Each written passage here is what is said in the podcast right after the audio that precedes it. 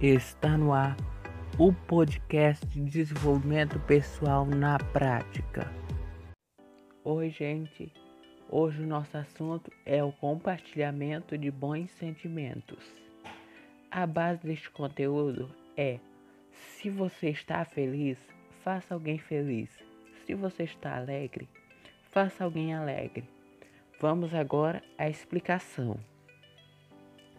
Esse compartilhamento de bons sentimentos traz benefícios para ambas partes, pois se você fez alguém feliz, quando você estiver infeliz, outra pessoa irá te fazer feliz novamente.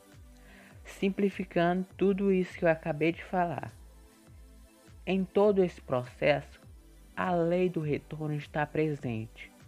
Por isso devemos sempre compartilhar sentimentos bons para nossos semelhantes. Lembro-me agora de um ditado que diz o seguinte: Você está bem se fez o bem.